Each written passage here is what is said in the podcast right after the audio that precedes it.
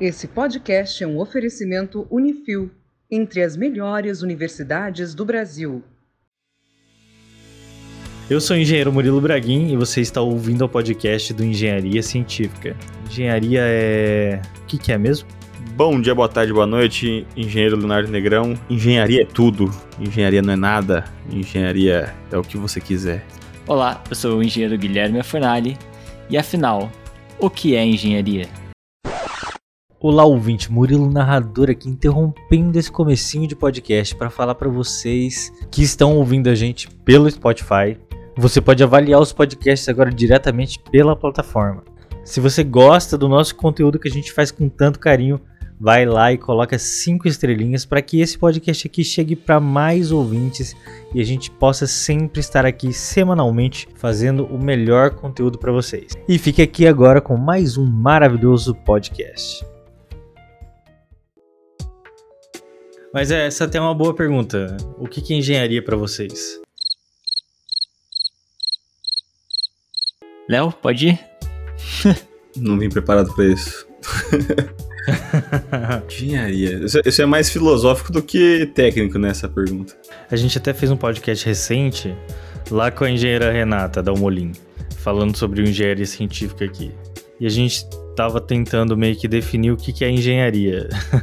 E a gente não conseguiu chegar assim numa resposta tão clara, sabe? Porque engenharia pode ser qualquer coisa, pode ser tipo, sei lá, observar uma estrutura ou pode ser observar o funcionamento das coisas. Eu tava indo almoçar com uma equipe de engenheiros interdisciplinar, então tinha, tinha engenheiro de energia, mecânico, de elétrica, aqui em Curitiba, mercado municipal. Bom, pesquisem aí no Google. No meio do almoço eu comecei a olhar para cima e começaram até falar comigo que o que, que você tá olhando para cima? Eu falei, cara, olha essa estrutura. E é basicamente, cara, uma estrutura bem diferente, que tem umas vigas curvas em arco. É uma, estru uma estrutura bem bonita, cara. E bem, bem famosinha até. Que passou agora por, um, por uma reforma recentemente. E, cara, é engraçado, porque ninguém tinha se dado conta né, daquele, daquela estrutura. E eu, obviamente, engenheiro civil, claro que, que percebi essa diferença.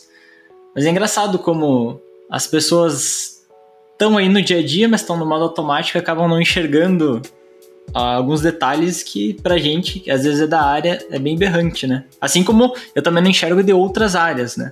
Pode ser qualquer coisa, pode ser tipo, sei lá, como um computador funciona. Ou uma guerra nos tempos modernos funcionam. A engenharia é a arte de decidir a despeito da incerteza, cara. é, tinha um professor nosso que falava essa frase aí. Mas é realmente isso, né? Você conseguir enxergar alguma coisa antes dela ser construída e, sei lá, esquematizar para ela ser concretizada, talvez. Não sei. Pode ser um pouco disso, sabe? Nossa, agora eu tô fazendo uma reforma lá onde eu trabalho e eu converso com algumas pessoas que não são engenheiros, né? Pessoas que estão lá trabalhando. E elas têm realmente uma dificuldade de enxergar como vai ficar. A engenharia talvez possa traduzir um pouco nessa visão virtual de alguma coisa que não existe ainda. E cara, é, é até engraçado, né? Porque pode ir desde uma coisa super complexa como uma coisa bem simples tava acompanhando uma engenheira que não tinha tanta experiência em obra, esse tipo de coisa, iam pintar uma parede numa cor bem forte, bem, bem chamativo. E aí fizeram alguns testes com cores, uns quadradão, e para decidir qual cor ia, ia ser utilizada, né? E aí escolheram uma cor e começaram a pintar na parede. E essa engenheira ela ficou com medo de ficar manchado atrás cor, as outras cores. Cara, eu já, já vi alguns experimentos com cores e normalmente depois da terceira demão fica tudo uniforme. Não era uma cor tão discrepante assim para ficar aparecendo. Mas até as, os engenheiros às vezes têm dificuldade em enxergar alguma coisa que tá, tá logo ali. Ou às vezes tem algum receio. Que nem eu tava explicando, cara, pra minha irmã, nova, ela tem 13 anos, que às vezes existe mais de um jeito de se fazer a mesma coisa. Às vezes um jeito mais inteligente, menos inteligente. Mas, cara, não necessariamente o único jeito é o certo, né? Existe o recomendável, claro. Mas, cara, tem muitas formas de se fazer a mesma coisa. É igual a gente tentar aplicar normas. Vocês já tentaram aplicar alguma norma técnica? É muito interpretativa. Acaba caindo numa zona cinza que você fala, tá, mas eu vou pra esse lado ou pra aquele outro lado? E quem disse que engenheiro não precisa ter interpretação boa, né? Verdade mesmo. Um tempo atrás eu mandei no grupo de amigos meus que não são engenheiros aquela frase lá. Engenharia é arte de decidir a despeito da incerteza. Aí meus amigos ficaram assim: ah, mas como é que você vai construir um negócio sem saber como construir? E olha como essa frase é mal interpretada também, né? Não é questão de não saber construir.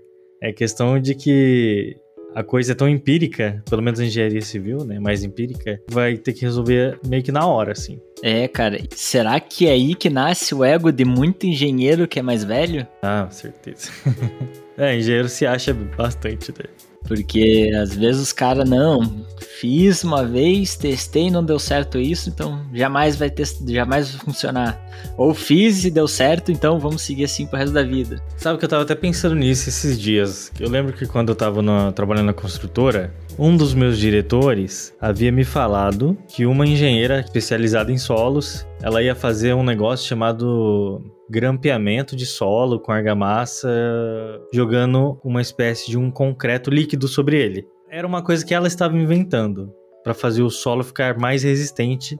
E eu sei que era uma grande obra e essa engenheira estava fazendo aquilo como um teste. Ela não sabia o quanto ficaria mais resistente e era uma nova técnica que ela estava fazendo. Era um teste que ficaria permanente. Olha, olha o, o risco, né? Era algo que vinha dos estudos dela, mas era algo totalmente experimental e que a partir de então ela passou a aplicar em outras obras. E o meu diretor na época havia pedido para que eu acompanhasse essa primeira aplicação de teste, porque ele queria fazer isso nas obras dele.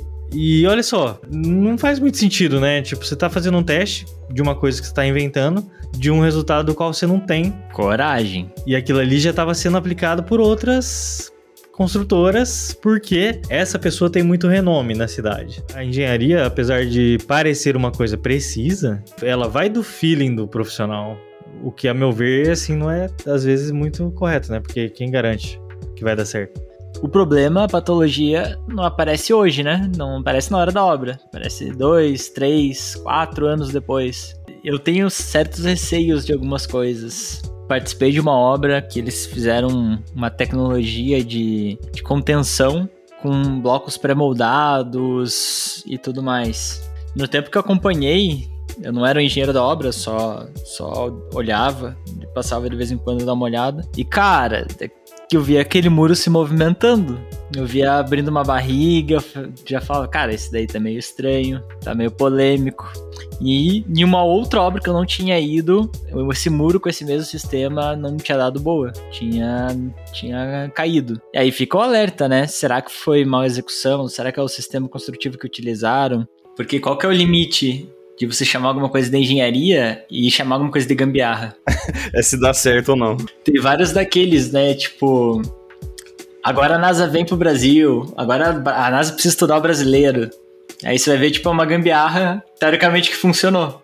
É que a engenharia você tem que juntar muitos fatores, né? Muitos conhecimentos, geralmente, que você vai adquirindo. Relacionar tudo isso para levar para algum caminho que alguma coisa é esperada, né? Isso, eu acho que esse é o detalhe, né? A gente meio que prevê o resultado como engenheiro. Isso a gente consegue. Pela essa gama de conhecimentos juntos ali, é mais ou menos assim que eu tô fazendo na reforma lá. Mas assim, sempre vai ter coisa nova.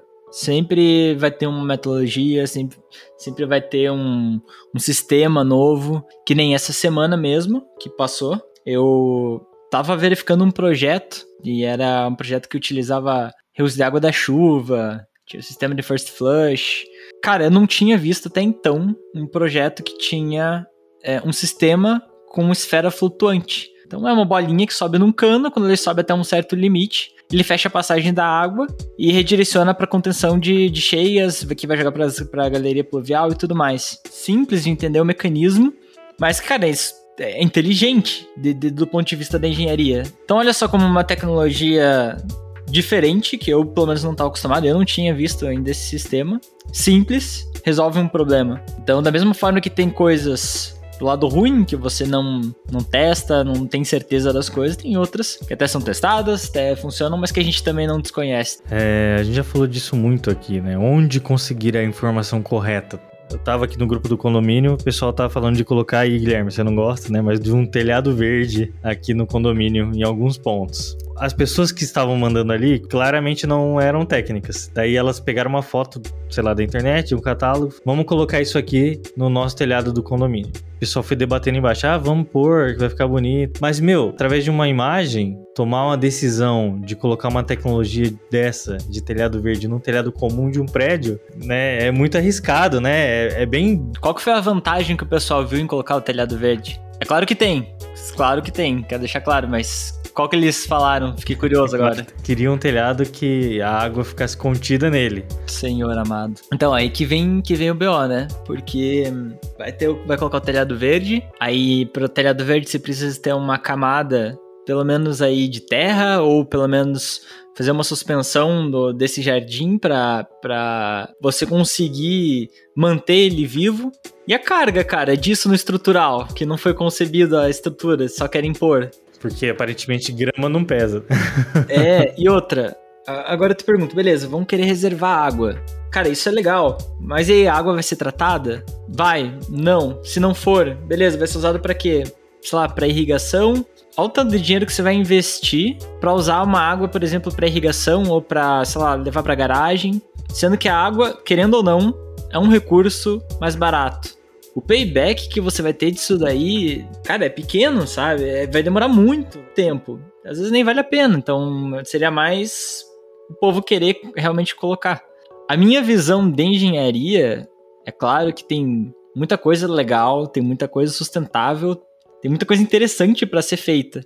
Mas se não toca no bolso das pessoas, acho muito difícil de quererem colocar. Eu concordo com essa opinião. Eu acho que a engenharia é mais ou menos isso é você ter um pensamento um pouco mais aprofundado do que aquele pensamento raso de falar assim, ah, vamos colocar, né? Ou até mesmo de tentar responder a pergunta, quanto vai custar? E tudo por trás que tem que existir para que aquilo seja colocado lá. Ninguém está considerando, porque ninguém está vendo a engenharia da coisa. Vai bem o papel do engenheiro mesmo, né? Que ele não vai só pensar no técnico, precisa traduzir isso para as pessoas que são leigas. Você vai ter que colocar um tubo aqui, você vai ter que fazer uma ligação aqui, isso aqui vai te custar tanto. Pra tal coisa funcionar, você vai precisar de uma bomba. Aí você vai gastar mais tanto, você vai ter que mexer na rede elétrica. Não pode ter esse papel só técnico de, ah, vou fazer projeto, vou fazer execução, mas sim de elucidar, colocar as pessoas com o pé no chão e realmente falar, ó, oh, cara, você quer colocar, mas tem isso, isso, isso e isso. E aí, agora você realmente quer pôr? Às vezes eu acho que é isso que as pessoas não entendem, né? É pensar com lógica e vai formulando algo que vai crescendo, se tornando uma pesquisazinha, né? Vai, vai aumentando. Às vezes denota um tempo para fazer isso, né? E daí a pessoa já meio que, sei lá, perde o timing da coisa. Vou dar outro exemplo, lá de onde eu trabalho. O pessoal quer fazer uma reforma do auditório. Tem um auditório super bacana, porém antigo. Precisa trocar algumas coisas. Carpete da parede, tem carpete na parede lá, para isolamento poltronas e tem um palco que até então era um palco convencional desses palcos que é, não são feitos para transmitir alguma coisa pela internet. É só para alguém ficar ali fisicamente com a plateia fisicamente. Só que a gente sabe que depois do último podcast que a gente fez sobre metaverso, agora tudo daqui para frente é híbrido. É, a solicitação foi o seguinte: a quanto que custa essa reforma? Só que ninguém falou a seguinte pergunta: o que você quer que aconteça nesse lugar. A gente vai reformar para estar preparado por quantos anos? Por mais 20 anos? Ou é para estar preparado só para esse ano e o ano que vem, por exemplo? As coisas vão evoluindo, a tecnologia vai mudando. Hoje a gente tem podcast formato de vídeo e fazer já um palco pensando em colocar uma mesa para fazer um, um mesa cast, um formato de uma entrevista com poltronas laterais, uma do lado da outra, e aí já quebra a estrutura tradicional de um púlpito e uma pessoa falando lá na frente. Então, tá vendo como isso é engenharia também? Pensar nas possibilidades e meio que sair do raso ali do, de uma, apenas uma reforma de um auditório? É verdade. Quer dizer, às vezes não. Perfeito esse ponto aí, é, principalmente porque ele se trata do briefing. E o que, que é o briefing? Nada mais, nada menos que entender o que seu cliente quer e a gente executar. Tem que ser um pouco psicólogo também, né? Chamar o cliente. Senta aqui no meu divã, por favor. Rapidinho, vamos conversar. Ele não tem obrigação de entender absolutamente nada. Eu quero uma sala para ter uma TV de 70 polegadas. Sei lá, não digo eu como engenheiro, mas o arquiteto com certeza deve ter, sei lá, ah, para aumentar uma distância ok da televisão, você tem que estar, tá, sei lá, quantos metros. Sabe, o arquiteto provavelmente vai saber disso. Você vai pensar, ah, eu quero uma garagem, mas eu quero que não tenha, eu quero que seja em balanço. Ele vai falar em balanço provavelmente, mas vai falar, ah, não quero que tenha um pilar no canto. E aí você, engenheiro, vai pensar, cara, vou resolver isso aqui, lá, com proteção, sei lá o que. Ele não precisa saber do que, que tem e que, que não tem. Então aí, ó, falando o que, que é engenharia, né? É também você elucidar o teu cliente, elucidar as pessoas do que, que é possível fazer ou não, é, ou não fazer. Às vezes até o arquiteto, né? Isso que a gente tá só colocando exemplo de coisa assim, construção mesmo que é o nosso negócio aqui. Tem tanta coisa que flutua ao nosso redor que a gente nem fica sabendo de algumas coisas de política, por exemplo. A gente tem a entidade de classe nossa, a gente está num ambiente político que tem leis e tem. Eu até estava falando essa semana lá com uma colega de trabalho, estou fazendo o plano diretor da cidade. E o código de obras ele é derivado do plano diretor. Alguém daqui entende o que é um plano diretor e o que existe num código de obras? Porque eu, sinceramente, nunca nem vi isso na faculdade. Vocês viram isso? Cara, na faculdade eu não sabia absolutamente nada sobre isso. Eu tive que comprar um curso à parte para eu começar a entender sobre. A única coisa que eu sei é que são leis municipais que regem as obras. A primeira lá, o plano diretor, é maior que a segunda, o código de obras, mas o plano diretor ele é mais abrangente. Mas o que eu quero dizer aqui é, olha só como a engenharia já deixou de ser a técnica para virar um pouco mais jurídica. Você tem que ler um documento, interpretar aquilo ali para você aplicar corretamente a lei local. Concordo. É uma coisa muito, muito doida. Cara, e trazendo mais perto até, muitas vezes, no, no, quando eu tinha acabado de me formar, eu mexia em projetos, esse tipo de coisa. E, cara, minha mãe olhava para mim, ué, mas você não tá indo na obra? então, cara, às vezes as pessoas não sabem exatamente o que, o engenheiro faz. Para ser bem sincero, eu não conheço tudo que um engenheiro civil pode fazer. Imagine das outras áreas, então. Com certeza. Nossa, ouvintes, só vocês irem lá no Prevcast, vai ter uma entrevista minha e do Léo lá com a Renata. A gente falou justamente disso, Guilherme. Dando os exemplos já do que a gente trouxe aqui no Engenharia Científica, muitas das áreas que a gente nem faz ideia que tinham engenheiros trabalhando tem é, impressão de órgãos, é o próprio metaverso, isso é engenharia também, né? Tipo, tá certo que é uma especialização, tá certo que foge da civil, talvez, mas ainda assim faz parte da mesma coisa. Então, a hora que a gente começa a observar, olha, tem engenheiro em plataforma de petróleo, tem engenheiro que está cuidando de dados bancários, tem engenheiro que está mexendo com investimento na área de imóveis, por exemplo. Tem engenheiro de tudo quanto é jeito, fazendo muita coisa. E o Léo até trabalhou num, nos negócios com tatuzão, né, Léo? Então. Mas é que eu, se parar para analisar a engenharia mesmo, ela, ela é. Assim, a gente acha que é uma ciência exata, mas na real ela é um grande multidisciplinar e interdisciplinar, com gestão de pessoas, com, com parte de tudo, você tem tudo ali. Então, tipo, você parte de um projeto, você, você tem dependência de muitas coisas, né? Que nem o Guilherme comentou, até você fazer um projeto, você depende de entender do seu cliente. É, se você for só replicar o que ele pedir para você, talvez você vai fazer o não o melhor projeto. Você vai fazer só o que ele tá pedindo. Às vezes o, o que ele tem em mente não é a melhor solução. E aí cabe nesse pro engenheiro ter um pouco de senso crítico aí em cima de, de tudo, né? Você tem que ter, ter o senso crítico de tudo para poder melhorar e até sugerir coisas mais cabíveis aí para cada situação, né? E, cara, eu lembro de uma frase que um colega meu me falou, na época eu estagiava, ele era engenheiro já. E ele, cara, você acha que aquele cara que tá numa posição de destaque é a melhor pessoa, tecnicamente falando?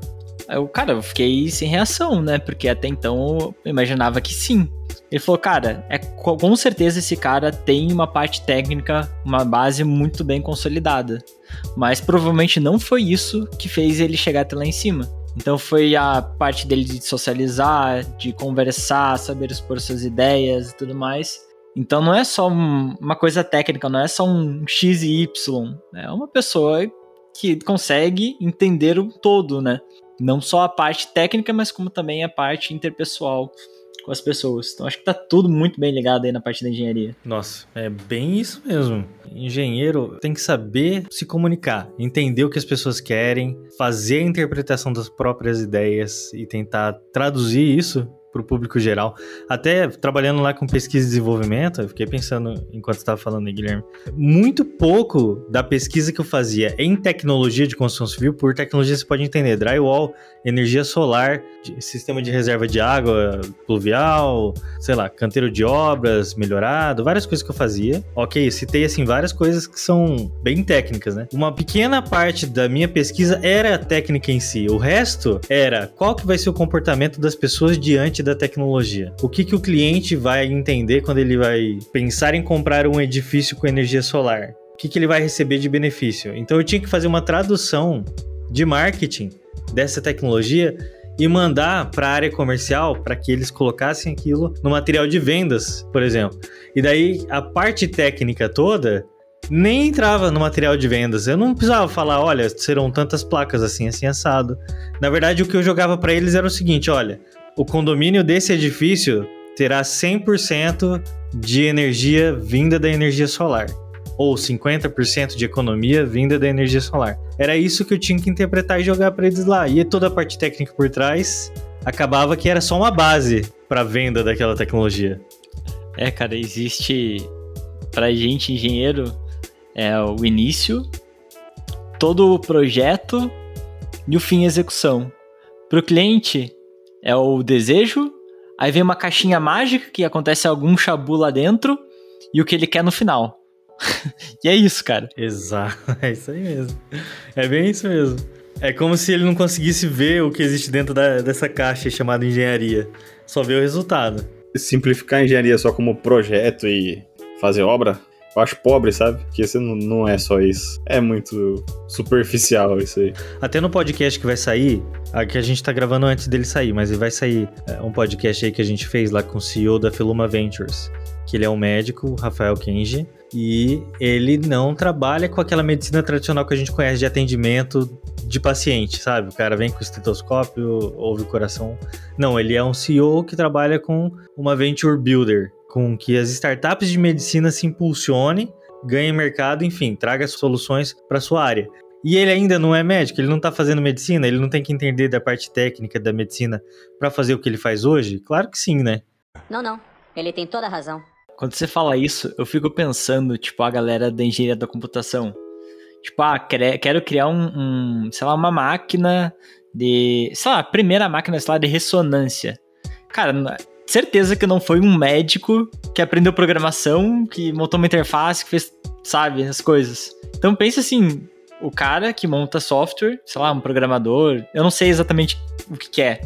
Ele tem que aprender, ele tem que dominar, tem que executar para as coisas funcionarem. Cara, já parou pra pensar que loucura esse tipo de coisa? É, é verdade mesmo.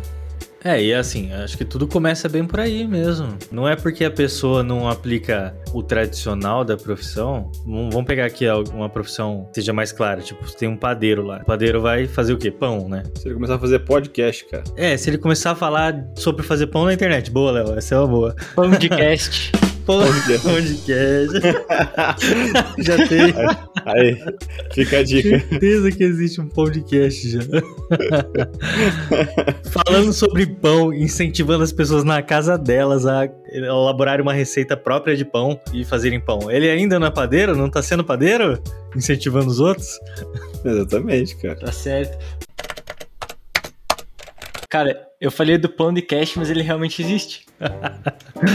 pão de queijo. Vamos ver o que, do que, que, se trata o pão de queijo. Um episódio novo toda sexta. Não é sobre pão, gente. cara, não, é, acho que é famoso, cara. É o quê? É sobre inovação, tô vendo. Eu acho que essa mulher aqui era, era do galo frito. Ah, empreendedorismo, inovação. Não é sobre pão. Sem graça. Eu confesso Quebrou a expectativa. Que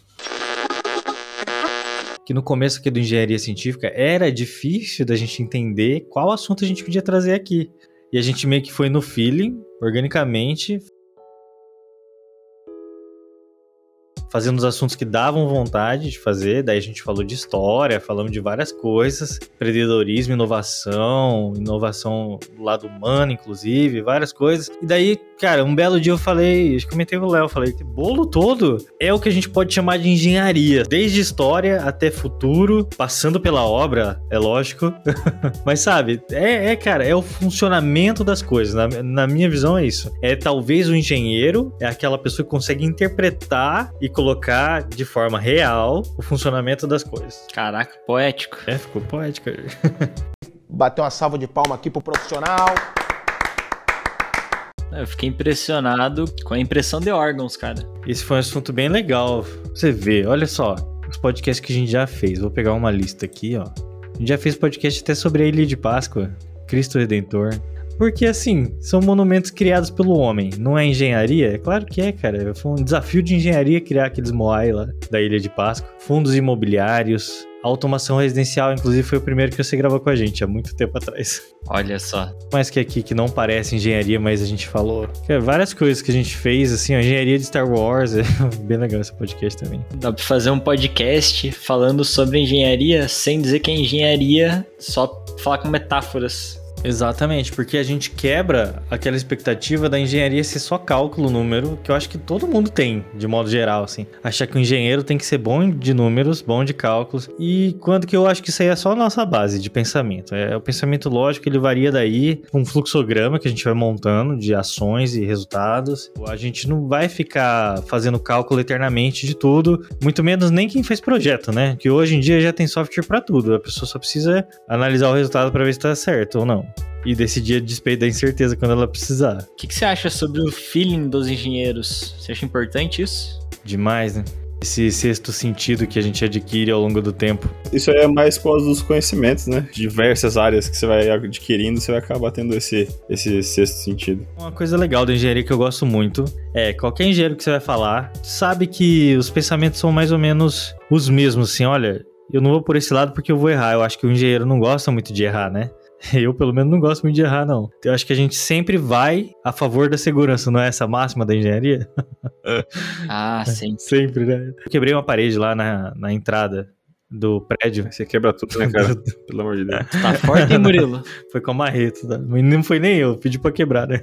Uma parede lá, tinha um granito na entrada do lugar onde eu trabalho, aí o pessoal pediu pra tirar esse granito, é lógico que não dá pra tirar um granito que tá grudado na parede com delicadeza, né? Então, quebrou uma boa parte da parede lá. E o que que dá pra fazer pra consertar essa parede? Você pode, tipo, pintar, passar uma massa corrida e pintar, né? E eu não sei onde eu quero chegar com essa história, deixa eu pensar aqui. Me perdi na linha de raciocínio. Tinha pensado alguma coisa no começo aqui e agora não sei mais. Enfim, é isso aí. Que isso, rapaz? Isso é maconha, meu. Esqueci. Tinha, muito bom. Tinha, tinha uma- o plot twist no final que eu não, não sei mais agora che- chegar nele. Tudo começa com uma parede sendo quebrada, né? É, eu não sei chegar nele no resultado. Você Estava falando sobre fazer o melhor possível das coisas. Naquele caso, assim, eu podia ter feito qualquer coisa com essa parede. Eu podia ter pintado a parede onde quebrou, rebocado ela de volta, ou passado um gesso onde ficou o buraco na parede, né? E deixado ela lisa. Só que como eu sei que futuramente ali vai ser usado por uma galeria de arte, eu já deixei um ressalto nessa parede, fiz com drywall o fechamento dela. Uma moldura de drywall na parede toda com um ressalto do rodapé, que eu sei que futuramente eu vou poder colocar ali naquele ressalto do rodapé uma fita de LED RGB para ficar com a cor que a pessoa quiser colocar ali. Fica na entrada do lugar, fica mais moderna do que poderia ter ficado e fica uma previsão para o futuro. Podia ter feito simples, mas eu quis fazer algo já pensando em duas, três coisas que vão vir na frente que podem ser aproveitadas naquele espaço ali. Você quis inventar, né? Como é que é? Quis melhorar o espaço. Quis dar dar uma inventada. Cara, o Murilo desenvolve toda a história bonitinha, explicando os motivos. É, Não, o Léo vem no final e É, o Léo destrói, chega- assim. Você quis inventar, né? Fala É, a o Léo verdade. chega com uma pessoa que trabalha lá, que não é engenheiro, que fala assim: Meu, o que, que você quis inventar aqui? Porque a pessoa não tem noção do que pode se transformar naquele espaço. É isso aí. Essa é a minha função. Você comentou, né, de, de fazer sempre o melhor e tentar fazer o melhor e não gostar de errar. Por que, que a gente também não gosta de errar, né? Errar faz parte da, da profissão, faz parte de quem você é hoje, você errou para chegar até o quem, quem você é hoje. Verdade. É errando que você se formou também. Só que o problema é que as causas, os efeitos, na verdade, né, que, que vêm por causa dos seus erros, na engenharia civil normalmente são muito grandes. Ah, errei a especificação de tal coisa na hora da compra. Cara, você tá montando um, um prédio, sei lá, pensa que você comprou ralo errado. Cara, você vai ter, sei lá quantos trocentos ralos que vão estar tá errado. Então, ao custo que isso tudo tem, sei lá, por uma falta de atenção, algo do tipo. É multiplicado esse, esse, nosso erro, não é uma vez só. Claro que a gente nunca quer errar. Quando você errar, você tem que levantar a tua cabeça e falar, cara, errei, vou dar um jeito de consertar. É que, é que tem uma coisa, Guilherme, que às vezes as pessoas esquecem, é que a vida tem consequências, as coisas, né? Por mais que às vezes a gente não queira, mas tem. Acho que na, na engenharia isso aí fica muito jogado na nossa cara, assim, a gente é, passa a faculdade inteira convivendo com a consequência das coisas, assim. Então a gente tem essa noção que, tipo, ó, se você fizer uma coisa errada aqui, você vai arcar com o negócio e não é tranquilinho de boa, sabe? E aí tá, tá dura a realidade, cara, da profissão. Acho que toda, toda sua profissão tem sua, tem sua dificuldade. Mas, cara, você errar, cara, você parar e tipo, cara, beleza, o que, que eu faço agora? Tem que dar aquela respirada e tentar consertar. Isso que é, que é complicado. Eu tenho. Eu vejo assim, por exemplo, ah, imagine uma, uma construção que caiu, de um engenheiro que projetou uma estrutura e caiu. Esse cara vai ter problema, sei lá, pro resto da vida. Se não for jurídico, é pelo menos emocional, sabe? E aí que eu enxergo uma coisa que minha mãe falava antes de eu entrar na faculdade. Eu não tinha muita referência do que era engenharia, mas antes de entrar, minha mãe falava assim: olha, meu filho, a diferença do engenheiro para arquiteto é que o arquiteto é quem aparece no final da obra para entregar a obra, é quem, quem faz a obra ficar bonita. O engenheiro, o nome do engenheiro não aparece em lugar nenhum. Que eu acho que é o problema um pouco da nossa profissão, é que a gente faz tanta coisa para que no final o resultado fique certo, que essas coisas quase não aparecem além do próprio resultado.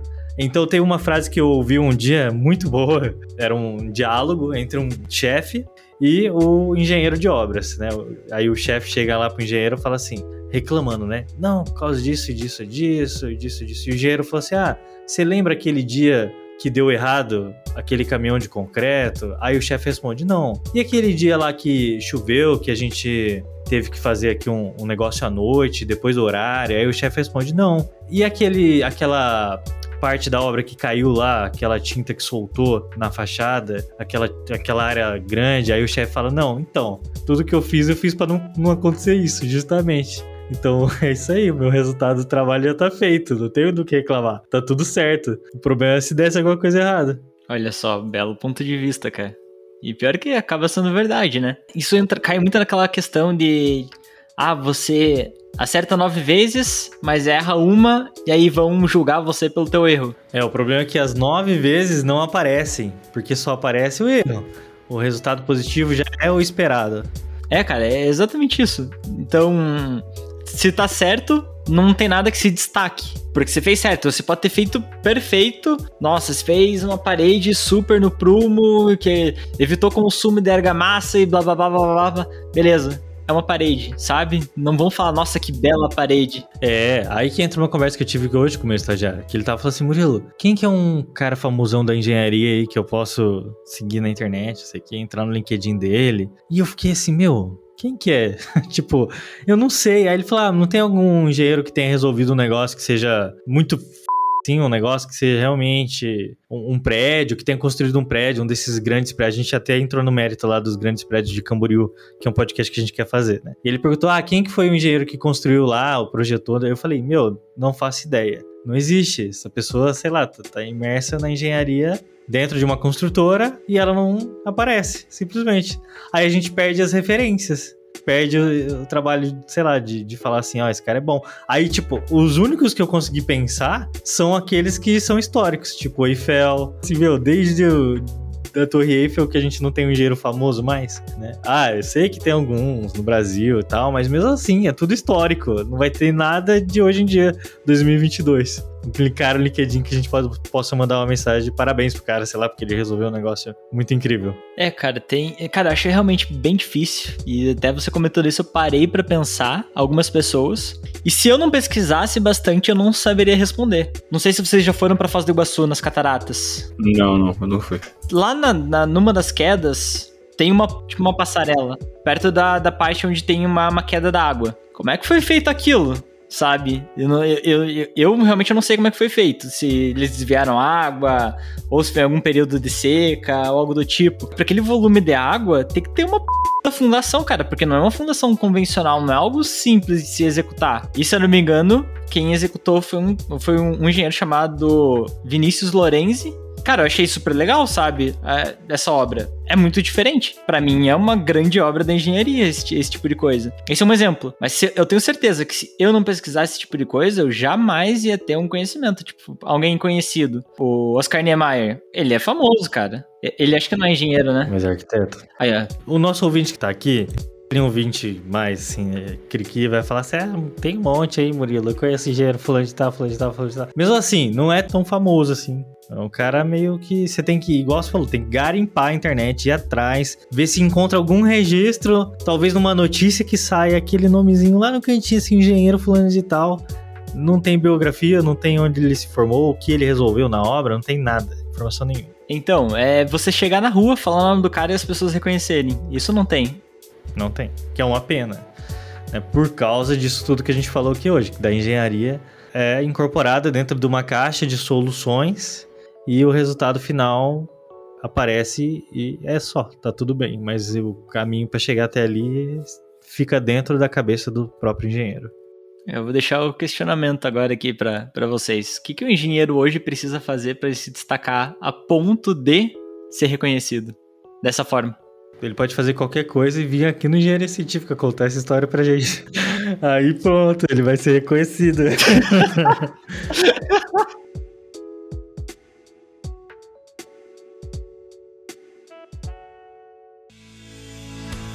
E você que é ouvinte aqui do Engenharia Científica, você que gosta do nosso conteúdo, você pode seguir a gente lá no nosso Instagram, engenharia.científica. Converse com a gente, mande sugestões de pauta, ou venha gravar conosco através da sua empresa ou mostrando a sua pesquisa acadêmica. Todos são bem-vindos no Engenharia Científica, um podcast para falar de engenharia com propriedade, bom humor e muita irreverência. Então é isso, pessoal. Muito obrigado e até a próxima. It ends here.